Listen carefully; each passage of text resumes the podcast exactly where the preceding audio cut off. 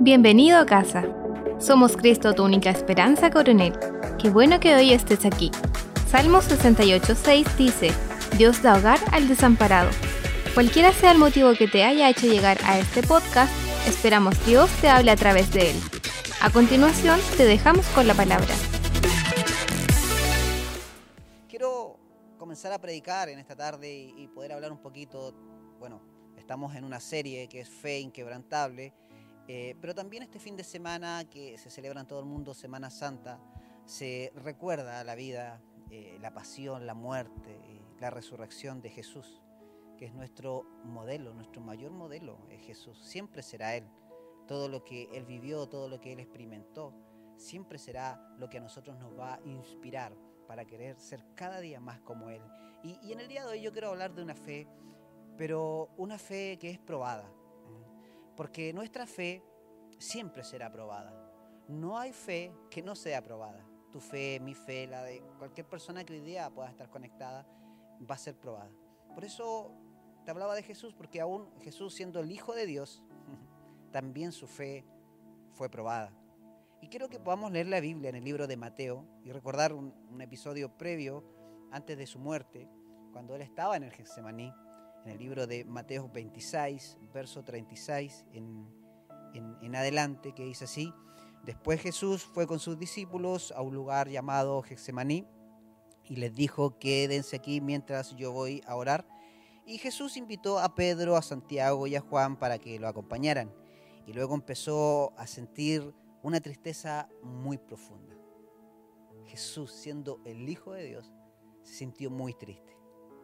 Dice, y, les dijo además, estoy muy triste, siento que me voy a morir, quédense aquí conmigo y no se duerman. Y Jesús se alejó un poco de ellos, se arrodilló hasta tocar el suelo con la frente y oró a Dios. Padre, cómo deseo que me libres de este sufrimiento, pero no será lo que yo quiera, sino lo que quieras tú. Y Jesús regresó a donde estaban los tres discípulos y los encontró durmiendo. Y entonces le dijo a Pedro, ¿no han podido quedarse despiertos conmigo ni siquiera una hora? No se duerman, oren para que puedan resistir la prueba. Dice, y Jesús se fue a orar otra vez y en su oración decía, Padre, si tengo que pasar por este sufrimiento, estoy dispuesto a obedecerte. Qué increíble momento es el que acabamos de leer cuando Jesús, yendo al Getsemaní, a ese momento difícil, a esa antesala de lo que le esperaba, a todo lo que él le tocaba vivir, producto por todos nosotros, por ti, por ti, por ti, por todos los que están ahí, por todos nosotros. O sea, Jesús iba a vivir un momento muy difícil. Él sabía que iba a ir a la cruz, él sabía que iba a ser despreciado, escupido, golpeado, molido por nuestros pecados, por nuestras rebeliones. Y, antes de este, de este gran paso de fe, antes de, este gran acto que él tuvo, llegó a este Getsemaní donde él se sintió muy triste. Dice así, aún triste, que sentía ganas de, de morir en el instante y que él decía en su oración, si es posible, pasa de mí esta copa, pero que no se haga mi voluntad. Y, él reprenda a sus discípulos porque los que lo estaban acompañando no habían podido orar con una, ni siquiera una hora por él. Y les dice, hay que orar para poder resistir la prueba. Y Jesús lo entendía y él lo estaba haciendo. Él estaba orando, él fue a orar para poder resistir la prueba que él iba a vivir. Y yo te pregunto a ti, si en el día de hoy pudiéramos tomar, yo sé que lo que vivió Jesús no se comparará con lo que nosotros podamos vivir, porque Él era el Hijo de Dios y Él iba a llevar el pecado de toda la humanidad. Era una gran prueba. Pero a lo mejor nosotros en el día de hoy, a menor escala, yo quiero preguntarte hoy, no sé si usted en algún momento ha pensado cuál es su nivel de fe que usted porta, o si su fe que está ahí dentro suyo es una fe genuina, es una, fe que tiene convicción, es una fe que, que, usted sabe que está dispuesto a avanzar por el Señor. Y yo te pregunto, ¿hasta dónde usted está dispuesto a llegar por Dios y creerle al Señor? ¿Hasta dónde usted estaría dispuesto a llegar ahí por la fe, creyéndole al Señor? Muchas veces nosotros decimos que creemos en Dios, que le estamos creyendo, pero se nos presenta un problema, un momento difícil, algo, una enfermedad, un dolor, un diagnóstico, y quedamos en el camino. Y nuestra fe es probada y no logramos vencer esa prueba. Y por eso hoy, ¿hasta dónde tú estás dispuesto a avanzar? ¿Hasta dónde tú dirías, yo sigo adelante? Porque cuando nosotros decidimos servir a Dios, cuando nosotros entregamos nuestra vida a Jesús y hoy nos llamamos cristianos, ¿cómo podemos saber si estoy en Él por la fe o por la emoción? A lo mejor tú hoy estás en Dios por una fe genuina. O puede que hoy tengas simplemente una emoción en Dios, porque aún no se ha presentado el día malo, aún no ha llegado un mal diagnóstico, aún no, no, ha llegado eh, algo difícil que te toque vivir. Y, cada vez que nosotros eh, conversamos estos temas, el otro día en Discipulado hablábamos que siempre vamos a ser probados. Todo en la vida es probado, las relaciones, las amistades, eh, nuestra, nuestra, de qué estamos hechos, de cuánto estamos dispuestos a, creer, cuánto estamos dispuestos a soportar, siempre vamos a ser probados. Y, y, en el día de hoy, si tú dices ser un hijo de Dios, en el contexto de que estamos viviendo, de lo que es y lo que ya está haciendo Semana Santa, Jesús pasó por la mayor prueba. Y tú hoy, en la prueba que estás pasando, ¿hasta dónde estás dispuesto a llegar por creerle a Dios? ¿Cuál es tu fe? ¿Cuál es tu fe? ¿Será que a lo mejor es una emoción? Porque fíjate que nosotros vamos a descubrir si es fe o emoción cuando llega la prueba. Cuando se presente la prueba en tu vida, tú vas a decir, y vas a descubrir si es fe o emoción. Porque cuando llegan las malas noticias, cuando se apaga la pasión a lo mejor por Dios, hoy día eh, es un contexto totalmente nuevo para todos nosotros y puede que a lo mejor tu pasión se ha ido agotando, eh, el entusiasmo se ha ido yendo de tu vida, pero tú sigues creyendo, sigues creyendo en Dios como el primer día. Yo te pregunto en el día de hoy, porque si tú sigues creyendo a pesar de la emoción que, ha bajado, a pesar de, la pasión que ya no es la misma, a pesar de que a lo mejor tú estás viendo totalmente las cosas diferentes, si tú sigues creyendo, eso se llama fe. Yo hoy día aplaudo a la gente que a pesar de cualquier problema, dificultad, sigue creyendo, porque esa gente será llamada gente de fe y la gente de fe es la que agrada al Señor. Jesús sintió temor y todos nosotros también vamos a sentir temor. Él en la prueba sintió miedo. Y hoy a lo mejor tú en medio de esta prueba, en medio de lo que puedas vivir, en medio de esta situación que tú puedas estar pasando, a lo mejor estás sintiendo angustia, temor, y, vas a tener que enfrentarlo. Pero eso no quiere decir que vamos a dejar de creer. Ay, es que llegó el miedo en algo, llegó la angustia, ¿qué hago? Eh, me voy, salgo arrancando, vuelvo atrás nuevamente. Sigue adelante, por favor. Que tu fe sea una fe probada, que aún en la angustia tú te vuelvas a levantar, sigas avanzando en cualquiera de las cosas que te esté hoy día tocando enfrentar en la vida.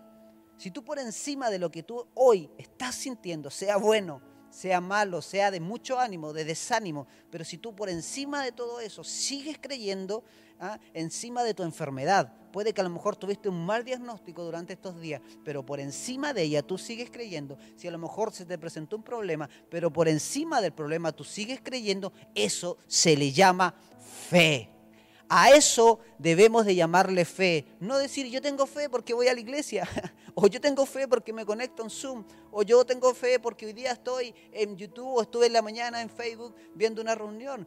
Yo tengo fe porque a pesar de la enfermedad, a pesar del problema, a pesar de la circunstancia, a pesar de hoy día estar viendo una realidad totalmente diferente a la que quiero ver, yo sigo creyendo y me mantengo con fe.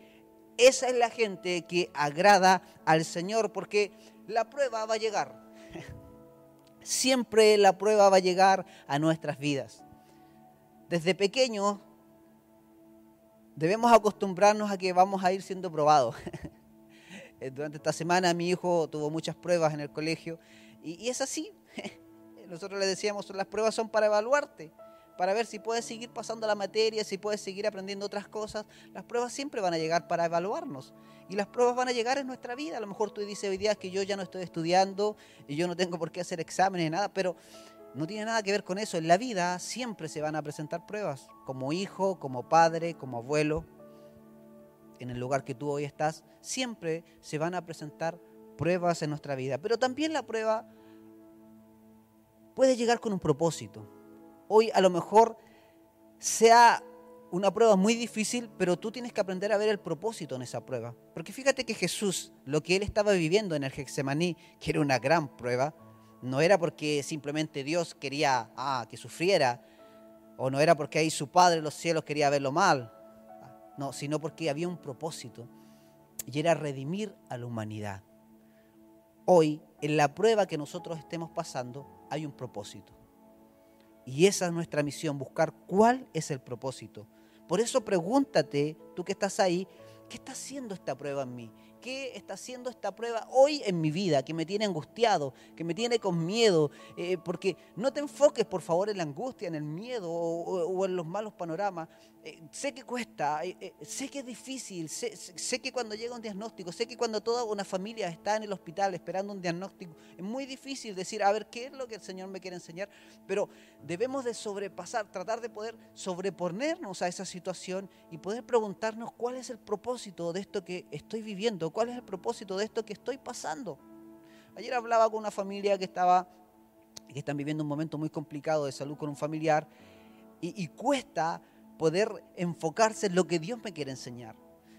Pero nosotros si queremos ser llamados gente de fe vamos a tener que sobreponernos. Y hay, cuando nos toca vivir, porque es, es, fácil predicarle a alguien que está viviendo algo difícil, es fácil, yo sé que es más fácil predicarle a alguien que está viviendo un momento difícil, pero todos nosotros, tú, también yo, he pasado momentos difíciles, he pasado momentos de prueba. Tú no sabes las pruebas que a lo mejor yo hoy pueda estar viviendo o las que me tocará vivir, pero estoy seguro que lo que creo es que siempre cuando llega una prueba llega también un propósito y creo que Dios en esta temporada que estamos viviendo, Dios nos está preparando sin duda para algo mayor, para algo más grande, pero pregúntate, ¿para qué o qué está haciendo esta prueba en mi vida? Porque si nosotros sobre nos logramos sobreponer de ello, de las emociones, de lo que estás pasando en tu mente en ese momento, de lo que estás sintiendo internamente, si tu, tu fe logra eh, sobreponerse de tus emociones, ¿qué es lo que vas a generar en tu vida? Convicciones.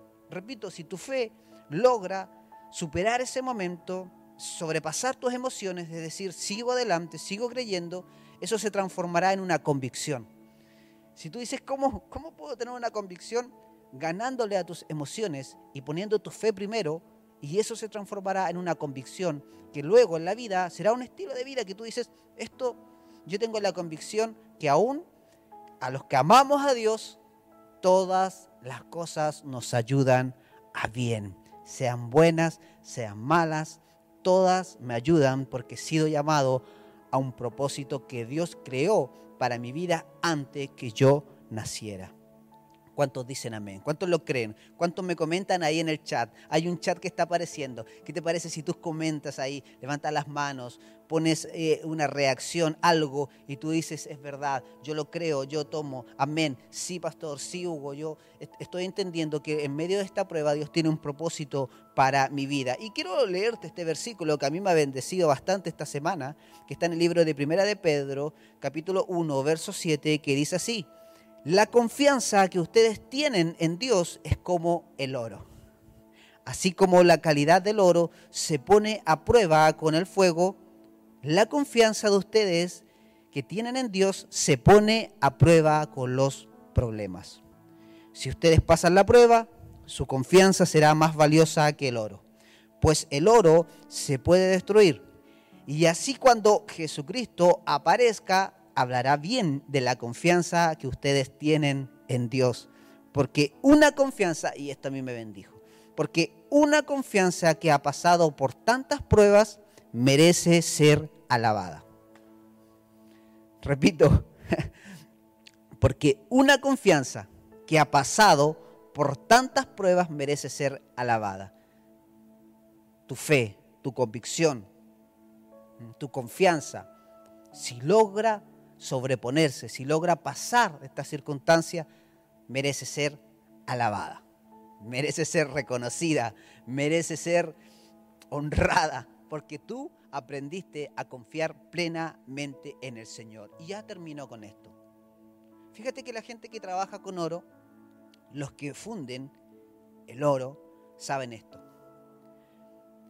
Que para lo que no es oro, el fuego es su enemigo. Repito, para lo que no es oro, el fuego es su enemigo. Para lo que es oro, el fuego es su amigo. Me pongo ahí en contexto. Para lo que no es oro, el fuego es su enemigo. ¿Por qué?